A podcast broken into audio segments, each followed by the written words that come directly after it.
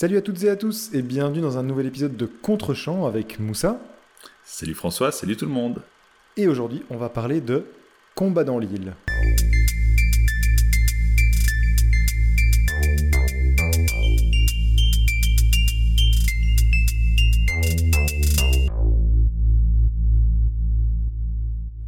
Alors, euh, comme, euh, comme François s'est moqué de moi à de multiples reprises avec mes euh, intros, j'ai proposé qu'on qu'on change un petit peu cet exercice et que ce soit celui qui a découvert le film qui le fasse. Et tu as fait ça très bien puisque tu as déjà spoilé un de nos prochains épisodes. Et je me rends compte que c'est un exercice particulièrement compliqué. On en reparle au bout du, du 40e épisode. Absolument. Alors, euh, donc euh, aujourd'hui, j'ai proposé à François de regarder Battle Royale, un film de 2000 si je ne dis pas de bêtises, mais qui est sorti quelques années plus tard chez nous qui euh, se situe dans un futur proche euh, du début des années 2000, dans lequel le Japon se voit frappé par une crise économique sans précédent, le chômage ne cesse d'augmenter et la délinquance euh, chez la jeunesse prendrait des proportions phénoménales, à tel point que le gouvernement vote pour une loi, la loi BR, donc en référence à Battle Royale, et le film donc euh, nous montre euh, une classe de lycéens qui, euh, de retour d'un voyage scolaire dans la joie et la bonne humeur, se voit complètement endormis et emmenés sur une île déserte. Sur cette île, ils vont devoir s'entretuer durant trois jours. Si jamais il reste plus d'un survivant au-delà de ces trois jours, tous les étudiants et étudiantes seront tués par un collier explosif placé à leur cou. Ils disposent donc d'un sac contenant des rations et de l'eau, mais aussi une arme aléatoire qui peut parfois prendre des formes assez insolites pour pouvoir mener à bien cette mission destructrice. Je ne vais pas en dire plus parce qu'au-delà de ce speech, il y a beaucoup de choses à dire sur ce film. Je rajouterai simplement qu'on suit essentiellement un personnage, celui de Shuya Nanahara, euh, qui est interprété par Tatsuya Fujiwara. Je te remercie. Et donc voilà, sans plus attendre, François, j'aimerais savoir ce que tu as pensé de Battle Royale. Alors, un peu comme euh, pour Scream que tu m'as montré il y a pas longtemps, euh, je savais dans quoi je m'engageais quand euh, j'ai démarré Battle Royale. je m'explique, je, je, connais plus ou moins le contexte de la sortie du film, c'est-à-dire que Battle Royale est au départ un roman qui a été adapté, je crois, concomitamment à la fois en manga et en film. Alors moi, ma connaissance de Battle Royale, elle passe par le manga. Euh, c'est quelque, chose que j'ai lu adolescent et qui a été en fait mon initiation au genre du jeu de massacre. Littéralement, c'est par là que je suis entré dans le jeu de massacre. C'est une expérience relativement traumatisante parce que le manga, comme le film d'ailleurs, est, assez euh, euh, brut de décoffrage, assez violent, enfin très violent même, extrêmement explicite. à tel point que je ne suis pas allé au bout du manga. Et donc je, je, ne connaissais pas la fin de Battle Royale. Et c'est pour ça que euh, c'était intéressant de découvrir le film. C'est des années plus tard, une quinzaine d'années plus tard, ben voilà, je découvre enfin la fin de Battle Royale.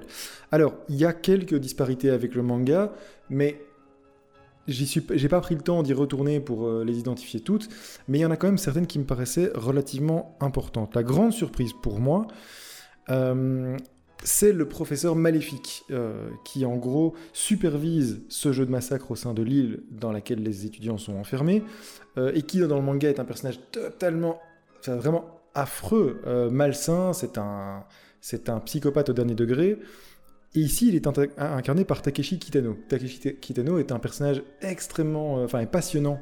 C'est un artiste japonais. Je comptais justement te faire voir un film de, de Kitano dans, dans l'une de nos prochaines séances. Et justement, je voulais parler de ce personnage parce que c'est quelqu'un d'assez fascinant et d'assez difficilement. Euh, c'est quelqu'un d'inclassable. C'est à la fois un artiste. Je, te coupe deux secondes. Est-ce que tu savais qu'il jouait dans le film? Non, pas du tout, justement. Ok.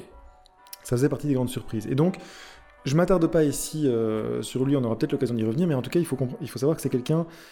Euh, c'est un personnage assez incroyable dans le cinéma japonais, mais plutôt même dans la société japonaise, puisque c'est un, présentateur de télévision, un artiste, un peintre, euh, un acteur, un réalisateur autodidacte. Donc c'est vraiment quelqu'un d'extrêmement inclassable et d'assez intéressant. Première surprise, c'est de le découvrir en plus dans ce rôle central du professeur qui supervise le massacre général. Alors si tu permets juste un peu de contexte, donc euh, la classe qui se voit emmener sur l'île avait en effet pour professeur principal donc le personnage incarné par Takeshi Kitano qui porte d'ailleurs le nom de Kitano dans le film euh, et qui a euh, démissionné après avoir été blessé par un des élèves et qui donc se retrouve à superviser cette ben, ce massacre en fait, il n'y a pas d'autre mot sur l'île lorsque les élèves y sont emmenés. Oui, absolument. Et ce qui diffère du manga, où, si je me souviens bien, en fait, ce, fameux euh, bah, euh, méchant ultime n'est pas un ancien professeur, simplement un responsable du programme Battle Royale, euh, qui a étudié, qui a observé qui a espionné les, élèves, donc qui les connaît parce qu'il a des sources de renseignements, mais qui ne les connaît pas intimement, comme le professeur Takishi, enfin Kitano en l'occurrence, les connaît. Et ça, c'est déjà une première différence. Et pour moi, le fait d'avoir intégré Takeshi Kitano au film et de l'avoir mis dans la peau de ce personnage, c'est à la fois une force du film, mais aussi une certaine faiblesse. Euh, d'abord une force parce que, et c'est ça qui est très étonnant, c'est qu'en fait, il s'appelle Kitano, tu l'as dit, donc c'est vraiment le nom de l'acteur. Ce n'est pas le nom du personnage dans le manga ni dans le roman. Donc là, en fait, il utilise vraiment son nom euh, réel. Et c'est toute la démarche créative de Kitano. En fait, tu ne peux pas dissocier le, le personnage de l'homme qu'il est en réalité. C'est assez étonnant. Euh, ce qui permet à la fois d'apporter une relation personnelle avec les élèves et qui va s'avérer décisive à la fin du film, mais aussi, et peut-être ce qui est selon moi éventuellement une petite faiblesse, c'est que le film ne va pas nécessairement aller aussi loin euh, dans son côté malsain que le manga. Alors, le manga étant particulièrement dérangeant, c'est peut-être pas plus mal, et je trouve que ce qu'apporte euh, Takeshi Kitano au final est intéressant, mais en l'occurrence, euh, ben, disons les choses clairement, dans le manga, ce personnage-là est carrément un violeur, c'est vraiment une personne c'est quelqu'un qui ne peut pas être rattrapé. Euh, ce que Kitano n'est pas tout à fait. On, lui fournit un background dès le début du film, euh, on lui fournit un rapport personnel aux élèves, et ça, ça porte le film donc sur d'autres bases que le manga. Euh, c'est simplement une disparité à signaler. Alors, j'ai vu pas mal d'analyses du film pour le coup parce que j'avais connaissance notamment de Battle Royale 2, tu vas peut-être y revenir, et surtout l'historique, mais ça m'avait donc permis de, plonger un peu dans, l'univers euh, du réalisateur, de savoir qui il est, donc Kinji Fukasaku. Euh, très intéressant à noter que c'est un, réalisateur qui réalise là son dernier film parce qu'il va mourir dans la foulée pendant le tournage de Battle Royale 2. Et donc il filme ce Battle Royale à 71 ans, ce qui est une performance assez incroyable et qui, peut faire penser un peu à, des réalisateurs comme George Miller par exemple qui réalise aussi euh, à un âge tout à fait avancé le Mad Max Fury Road, ou encore à Sidney Lumet qui, euh, qui, propose qui proposait euh, peu avant sa mort un Before the Devil Knows You're Dead euh, tout à fait tout à fait rafraîchissant et saisissant. Donc voilà, des, vraiment des artistes qui ont encore des choses à dire à un âge avancé, c'est tout à fait saisissant. En l'occurrence, sa mise en scène est, vraiment extrêmement dynamique. Tu t'en parleras certainement, mais on n'a pas l'impression de voir le film d'un homme de, de 71 ans. Et donc, je le disais, j'avais déjà vu pas mal Si je peux me permettre, un, un réalisateur qui a quand même inspiré pas mal de réalisateurs euh, américains, euh, bah, notamment Tarantino, pour ne citer que lui. Mais, oui, c'est euh, ça, c'est ce qu'on dit beaucoup de Battle Royale, c'est que c'est Tarantino l'a beaucoup cité parmi ses films favoris, voire son film favori, en tout cas des années 2000. donc il a été complètement adoubé par la critique internationale, en effet. Ça, a été un vrai succès, c'est aujourd'hui devenu un, un, film culte. Et on, comprend en partie pourquoi en, voyant le film, ne serait-ce que sur sa mise en scène, effectivement extrêmement dynamique. Euh, ouais, tout à fait saisissant pour un, homme de cet âge-là. Euh, mais du coup, comme le film a déjà, je pense, été beaucoup analysé, beaucoup traité, j'ai voulu prendre deux petits points, euh, deux petites scènes qui, à mon avis, sont, peuvent passer un peu inaperçues comme ça, ou en tout cas ne sont pas des scènes essentielles du film, mais qui, moi, m'ont vraiment marqué, et c'est ce qui emporte mon adhésion dans la vie finale du film. C'est d'abord, euh, à la moitié du film, je parlais justement du lien entre Kitano et ses élèves. Euh, il, va y avoir une sorte de scène transfert où euh, on va suivre l'un des personnages principaux, qui est donc le personnage de Noriko, qui est le, le love interest de, de Shuyana Nahara, même si c'est un peu plus compliqué que ça, mais en tout cas. Mhm. en tout cas, il y a un, lien qui les unit. Exactement, il y a un lien qui les unit, et pendant un moment de répit, en fait, Noriko s'endort et rêve, et on... Donc, on assiste au rêve littéralement dans le film. Et en fait, elle rêve justement de ce personnage de Kitano, et où ils ont une relation qui n'est pas la relation qu'il y a dans le, film, à savoir euh, bah, proie et prédateur ou, euh, le, dictateur. C'est une, relation apaisée, presque d'amitié. Il, il y, a, une connexion qui se fait entre eux. Et donc on voit ce rêve à l'écran. Et par quoi est-ce qu'on termine? Par Kitano qui se réveille. Donc il y a, c'est littéralement par l'image associer ces deux personnages. Et on comprendra que ce lien, ben, on le comprendra déjà quelques instants plus tard, parce que Kitano va briser sa propre règle et va rejoindre Noriko euh, brièvement pour lui porter assistance avant de repartir. Et évidemment, il y a la fin du film tout à fait euh, assez épatante, mais que je révèle pas ici parce que c'est un des gros enjeux du film. Euh, néanmoins, c'est quand même. Enfin voilà, c'est à noter. C'est ce lien-là entre les deux personnages, entre deux personnages éloignés éloigné par l'intermédiaire d'un rêve, m'a paru vraiment assez poétique et une sorte de respiration dans le film euh, qui par ailleurs est extrêmement, je l'ai dit, dynamique, et, euh, mais qui ne te lâche pas, sauf à ce, moment-là. Et c'est une sorte d'instant de poésie euh, assez notable. Deuxième scène qui m'a beaucoup plu, c'est une scène de massacre entre un groupe de filles, dans un groupe de filles dans un phare.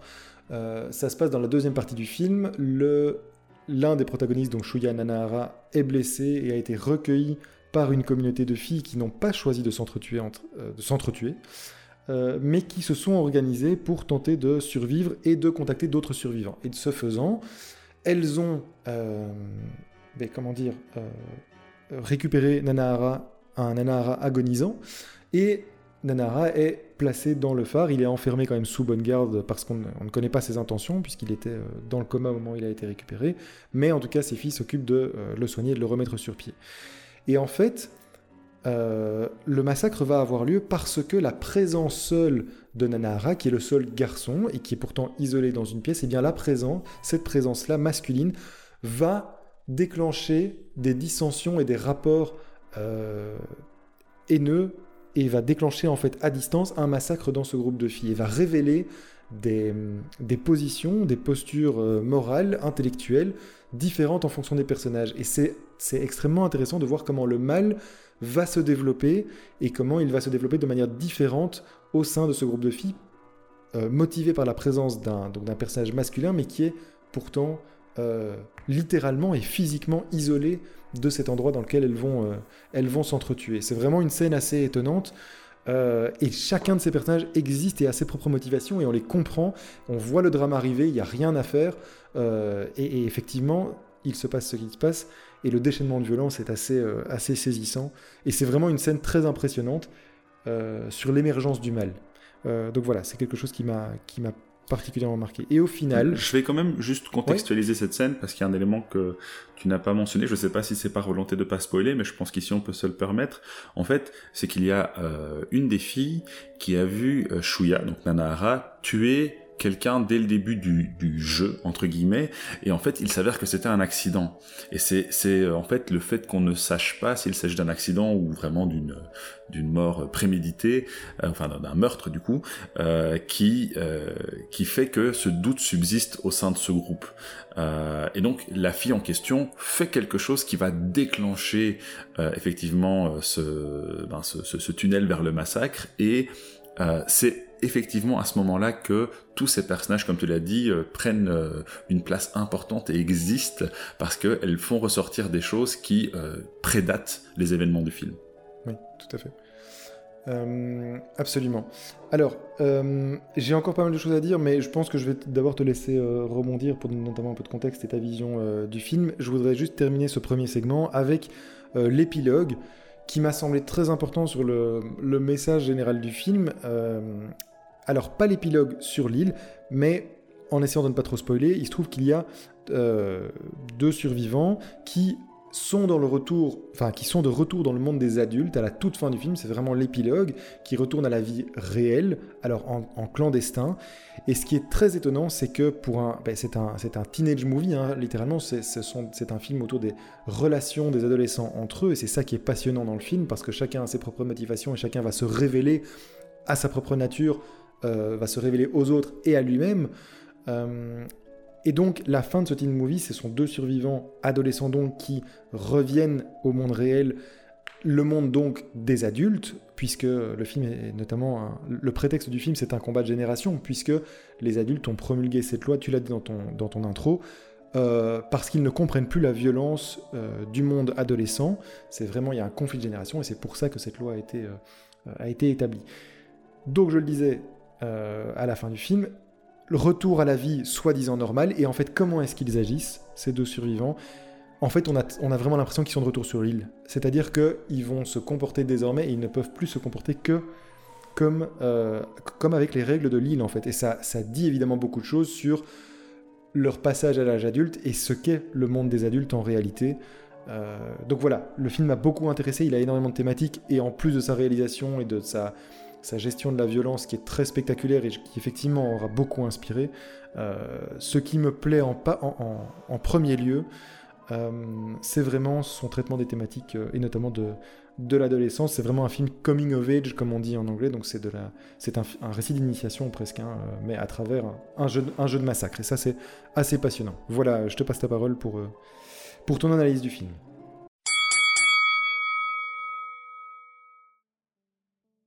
Eh bien, tu as déjà dit pas mal de choses euh, sur lesquelles je voulais revenir et donc je vais pas trop m'apesantir dessus. Euh, tu as abordé notamment la relation entre Noriko et Kitano, donc ça c'est très bien. Je vais pas, je vais pas revenir dessus. Euh, il y a juste une chose, tu dis qu'à la fin, donc les, les adolescents passent à l'âge adulte. Mais ben, je suis pas d'accord en fait. Et il y a quelque chose qui, à mon sens, le montre très clairement. Donc on voit ces adolescents, une fois revenus dans le monde des adultes, récupérer une arme. Mhm, mhm. Et euh, cette arme, en fait, a été utilisée euh, dans un flashback pour blesser euh, Kitano. Et donc, quelque part, cette arme symbolise, au fait, l'outil de défense que ces adolescents prennent face au monde des adultes, justement. Oui, en fait, c'est très discutable parce que il faut pas oublier que ce qui, ce qui fait que Noriko trouve pendant tout le, tout le film grâce aux yeux de, de Kitano, c'est justement que elle ne cherche jamais, jamais pas un seul instant à accepter la règle du jeu et donc à s'emparer d'une arme, à se saisir d'une arme. Et donc elle est, quand elle revient au monde réel, elle est changée parce que elle a, elle a intégré cette règle et elle est chercher cette arme, quand bien même cette arme serait-elle là pour, pour la protéger, euh, et elle l'utiliserait pour se protéger elle-même, c'est quelque chose qu'elle n'a pas fait sur l'île. Donc je suis d'accord avec toi qu'ils n'ont... En fait, je voulais parler de retour au monde adulte. Je ne, pense, je ne sais pas si ces deux adolescents sont devenus des adultes en revenant dans ce monde-là, mais en tout cas... alors dans ce cas, on est parfaitement d'accord. Tu vois, c'est un retour plutôt au monde des adultes, et en fait, ils ont besoin de se comporter comme sur l'île pour affronter le monde des adultes. Et ce qui dit beaucoup de choses, c'est ça, ça que j'ai voulu exprimer. Euh, oui, tout à fait. On est entièrement d'accord dans ce cas. Effectivement, c'est vraiment ça en fait, revenir dans un monde dans lequel ben, il n'y a plus de place que pour la violence. Euh, et du coup, ça répond aussi à la question de euh, mais d'où vient toute cette violence chez les jeunes? Eh bien, en fait, elle n'est pas, euh, elle ne tombe pas de nulle part. Évidemment, elle est, elle est, elle est, elle est entretenue et elle est, elle est créée par le monde des adultes, justement, ces adultes qui ne comprennent pas les, pourquoi les adolescents sont si violents. Donc c'est le serpent qui se mord la queue et c'est vraiment ça qui est, qui est passionnant dans le film. Alors c'est intéressant parce que moi j'ai jamais lu le manga, mais toi aussi. Mais du coup, ce qui est intéressant, c'est qu'on a tous les deux l'expérience de Battle Royale en tant qu'adolescent, en tant qu'adulte, euh, et moi qui plus est en tant que prof. Euh, parce qu'effectivement, c'est un film sur l'adolescence. Tu l'as dit, en fait, tout part de là. D'accord? L'objectif, c'est de lutter contre la délinquance euh, juvénile, et euh, et c'est un propos qui est tellement d'actualité Hein, on parle du fait que les jeunes ne respectent plus rien, qu'ils ne respectent plus le prof, euh, qu'il faut réapprendre aux, enfants à travailler à l'école. En fait, il y a quelque chose de... Comment dire Je vais donner une anecdote. Euh, j'ai une collègue un jour donc, euh, qui a des enfants en bas âge et qui m'a expliqué que lorsqu'ils sont passés de la maternelle à la primaire, qu'elle a vraiment senti une violence dans la manière d'apprendre aux enfants. Euh, et, c'est quelque chose que moi aussi je, constate auprès d'enfants de mon entourage euh, qui me disent, des enfants de 8 ans, hein, donc des jeunes enfants, mais qui réalisent déjà une chose assez importante, qui me disent que quand ils étaient en maternelle, ils s'amusaient, puis qu'en primaire, c'est plus aussi chouette. Euh, et donc il y a, peut-être une réflexion ici aussi sur la façon dont l'école fonctionne, et d'ailleurs on le voit par le biais de Kitano, parce que le professeur qui accompagnait les élèves lors de voyage a été tué. Oui, donc, ce qui n'existe pas du tout dans le manga.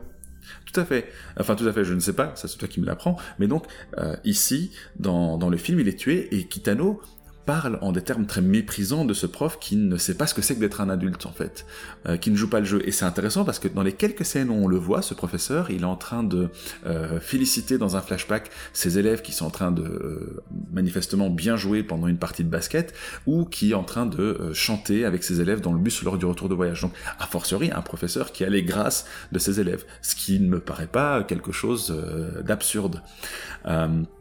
Et donc, je pense qu'il y a effectivement une incompréhension euh, entre euh, le monde professoral, mais je dirais, faute de meilleurs termes ici, un petit peu euh, réactionnaire, donc, euh, qui veut revenir à quelque chose, et conservateur du coup, revenir à quelque chose de beaucoup plus euh, cadré, et une adolescence qui a évolué. Et c'est un sujet qui est fortement d'actualité en fait. Aujourd'hui aussi, on a des, des, profs, et, c'est très tentant comme vision, qui se disent mais euh, les jeunes sont, ils sont plus comme avant. C'était mieux avant. Ce fameux c'était mieux avant. et moi, j'oublierai jamais qu'un un, un, de mes profs, qui est d'ailleurs devenu mon collègue des années plus tard et qui a pris sa retraite, a dit lors de son speech de départ à la, à la retraite qu'en fait, il a toujours entendu ce discours. Qu'on lui a toujours dit que les élèves étaient mieux avant. Et il a dit quelque chose qui peut paraître bête, mais qui a tellement de sens, que pour lui, c'est pas que les élèves étaient mieux avant, c'est qu'ils sont juste différents.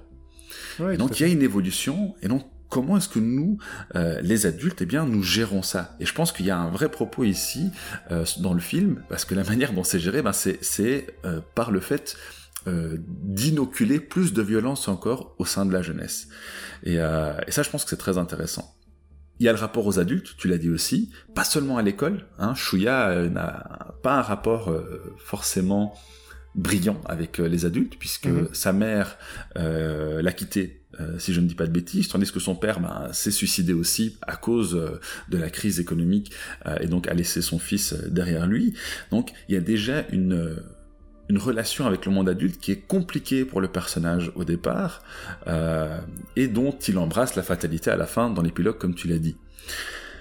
L'autre élément que le film met en avant, c'est aussi la violence plus directe, donc pas seulement institutionnelle, euh, qui touche ces jeunes et qui les rend violents. Il y a un personnage notamment que tu n'as pas évoqué, c'est Mitsuko, euh, qui nous est montrée comme une jeune fille absolument psychopathe, mhm, qui n'a euh, absolument euh, aucun scrupule à tuer ses camarades. Et alors, on voit dans un flashback en fait que sa mère en fait était prête à la vendre à, des vieux pervers, alors qu'elle était encore une jeune enfant. En et que c'est ça. Ouais, je vais même aller plus, plus loin que ça parce que c'est un personnage sur lequel je voulais, je voulais revenir. Euh, et c'est peut-être une des. Alors, c'est pas une faiblesse, mais euh, j'avais une, j'avais une grande interrogation lorsque tu, tu allais. Enfin, à propos du film Battle Royale, lorsque tu m'as dit que tu voulais me le faire voir, parce que en fait, il y a quelque chose qui est totalement absent du film, qui est très très présent dans le manga. Euh, c'est la question sexuelle. le manga est, est, vraiment extrêmement explicite. À la limite du, pornographique, voire même totalement pornographique. Et donc la question sexuelle est extrêmement plaisante, mais c'est normal, c'est un récit adolescent, ce sont des questions qui traversent euh, l'adolescence. Et le personnage de Mitsuko est très différent dans le film que celui du manga. C'est effectivement un personnage de veuve noire, euh, presque de psychopathe, et elle, en fait c'est une, euh, une menthe religieuse dans, le manga, elle séduit avant de tuer. Et elle séduit par l'acte sexuel la plupart du temps, mais il y a toute une backstory euh, c'est un personnage qui a été euh, abusé depuis la plus tendre enfance. Euh, et donc, il y a énormément de choses qui, se, qui, qui, passent dans les personnages, et c'est peut-être une des... Alors, c'est pas une des limites du film, parce que je trouve que le film existe et il, il parvient à faire exister une, plus d'une dizaine de personnages, ils sont 40 hein, élèves largués sur l'île. Alors, évidemment, on va pas s'attacher à tous les 40, il y en a qui meurent en groupe, etc., et qu'on voit peu, mais en tout cas, il, parvient sans souci à en faire exister une bonne douzaine. Ceci dit, une des grandes forces du manga, c'est évidemment que tu passes plus de temps avec chacun des personnages. Bien tu sûr. As, tu as de la backstory pour chacun. Et donc, chaque meurtre est un réel traumatisme.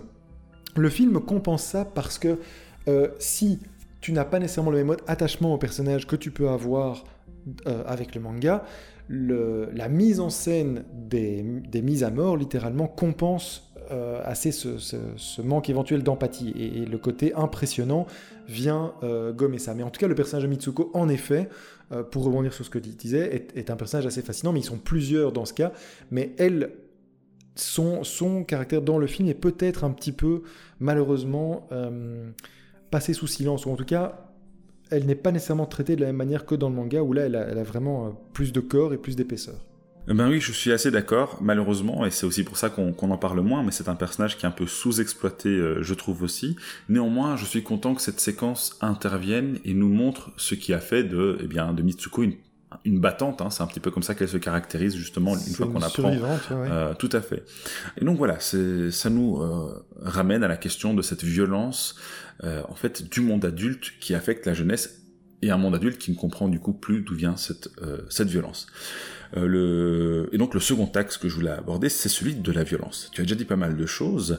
Il y a vraiment en dehors du rapport au monde adulte, quelque chose de très intéressant sur cette île qui se passe. Parce qu'en fait, les jeunes sont confrontés à une situation assez simple, pour ne pas dire simpliste. Vous avez une arme, et si vous voulez gagner, eh bien, faut tuer les autres. On est vraiment dans le jeu de la, compétition, hein, au sens le plus euh, pur du terme, et euh, de, de la loi de la jungle, en fait. Donc ce sera le plus fort ou la plus forte qui s'en sortira. Là encore une fois, on est face à quelque chose de très contemporain. On est souvent tenté de croire que la violence est une issue euh, légitime, euh, en particulier en situation de crise. D'accord? Il y, a pas mal d'études qui expliquent que la prospérité est un rempart contre la violence. Je pense que c'est assez, euh, assez exact. Je pense pas que ça résout tout, mais c'est assez correct. Néanmoins, euh, ce qui est intéressant dans le film, c'est que dans un premier temps, le film nous donne même l'impression que euh, la violence est la clé de la victoire. Parce que les personnages qui s'en sortent le mieux, ce sont des personnages comme Mitsuko, d'une part, euh, mais aussi des personnages comme, que je ne dis pas de bêtises, comment il s'appelle Kiriyama, euh, qui est donc un, personnage un petit peu mystérieux au début et dont on apprend en fait qu'il est euh, qu'il a été volontaire, il s'est porté volontaire pour être sur cette île. Euh, et ce sont les personnages qui s'en sortent le mieux dans un premier temps. Et c'est là que je trouve le film très intéressant, c'est qu'en sous-texte, euh, le film nous montre par le biais d'autres personnages, comme euh, Mimura, qui est un personnage qui est avec deux autres amis et dans l'équipe de basket euh, de, de Shuya, le protagoniste, et qui eux, dès le départ, en fait, s'organisent à une fin qui dépasse leur propre survie ils s'organisent pour essayer de euh, lutter contre le système qui les a mis euh, sur cette île et qui les a fait participer à ce massacre. Et ça, je trouve que c'est très intéressant, parce qu'en fait, dans un premier temps, on ne les voit pas énormément, mais plus on les voit et plus on voit qu'ils arrivent finalement à, leur fin. Et, euh, le film, ici, je pense, adresse aussi un message, mais de façon très subtile et pas du tout moralisatrice, sur l'importance de la solidarité. Euh, d'ailleurs, et là je vais pas spoiler parce que ça, ça nous dirait des choses sur la fin, je pense que c'est cette solidarité à la fin qui, est, qui triomphe. Mm-hmm. Plus d'ailleurs que d'autres personnages qui, euh, sans s'organiser, veulent également s'entraider ou simplement baissent les bras et donc recourent au suicide. Et donc je pense que le, ce que le, le film nous dit sur ce qu'on appelle l'autre loi de la jungle, à savoir celle de la solidarité, celle de la coopération entre euh, différents membres, et très différents parfois, d'un même groupe, est très très important. On, a beaucoup focalisé l'attention sur la violence elle-même et pas sur ce que la violence sert à raconter dans ce film. Et ça, je pense que c'est vraiment dommage parce que je vais pas aborder la question de toute la controverse qui a eu lieu au Japon euh, lors de la sortie du film parce que ça a fait pas mal de bruit euh, dans un film qui a quand même une certaine pudeur dans les films paradoxalement euh, moins dans tout ce qui est euh, manga et animé. Et donc je trouve ça dommage que cette question ait été un peu occultée. On est resté sur la violence. C'est quelque chose, par exemple, pour moi, qui manque chez euh, Tarantino. Je trouve que la violence est souvent gratuite, alors j'espère ne faire peur à personne en disant ça. Je trouve que souvent la violence est gratuite, je, trouve, trouve pas qu'elle l'est toujours, mais je trouve qu'il y a quelque chose de gratuit dans la manière dont la violence est mise en scène. Ici, je pense que la violence sert vraiment à un propos beaucoup plus large et beaucoup plus intéressant et paradoxalement relativement pacifiste. Tout à fait, tout à fait. C'est ça, je trouve, qui est assez, assez beau euh, dans, euh, dans Battle Royale. Mais encore une fois, il faut vraiment aller au-delà euh, de cette violence qui peut rebuter. Cela dit, ça, je le comprends totalement. C'est pas un film qui est facile à regarder. Et alors il y a une séquence, celle-là je vais me permettre de la spoiler, donc le personnage de Kawada, qui est un personnage aussi qui a déjà participé à des Battle Royale, a survécu lors d'une partie précédente, trois ans plus tôt si je ne dis pas de bêtises, et donc il était le dernier survivant avec sa petite amie Keiko sur l'île cette fois-là, euh, et donc il fallait qu'ils s'entretuent, et c'est Keiko qui dans un premier temps a essayé de tuer euh, Kawada, et c'est Kawada qui l'a finalement tué. Et euh, Keiko meurt en le regardant et en souriant. Et c'est d'ailleurs un gros point d'interrogation dans l'esprit de Kaoda qui se demande mais pourquoi est-ce qu'elle a souri avant de mourir? Et je pense que dans ce petit sourire et dans cette séquence, le film délivre de façon euh, très judicieuse et très pertinente son message, à savoir que euh, il faut s'entraider. Paradoxalement, cela amène la mort, cela est dangereux, d'accord? Je pense pas que c'est quelque chose de très romancé ici. Euh, la solidarité dont je parle, c'est pas on se serre tous les coudes et on s'en sort tous, non, non. la solidarité, c'est quelque chose de dangereux, mais c'est quelque chose qui a du sens, qui est réel et qui peut servir, même si tout le monde ne s'en sortira pas forcément. forcément. Voilà, je, sors de, mon tunnel. Est-ce que tu as quelque chose à dire là-dessus ou? Non, non, non, pas du tout. Euh, je, suis tout à fait d'accord. Et alors, le dernier axe que je voulais aborder, c'est que le Battle Royale a transcendé le film. Alors c'est déjà quelque chose qui existait avant. Le Battle Royale, c'est le principe de plusieurs personnes qui rentrent dans l'arène et euh, il en reste qu'un à la fin. C'est un truc qui a été repris dans, le catch également. Euh, mais aujourd'hui, ça a complètement transcendé la compétition ou le film, le manga et le roman.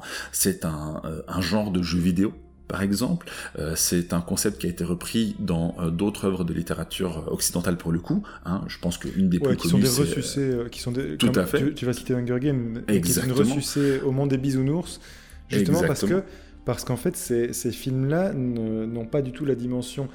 Ils s'en donnent l'aspect, mais ils n'ont absolument pas la dimension politique et contestataire.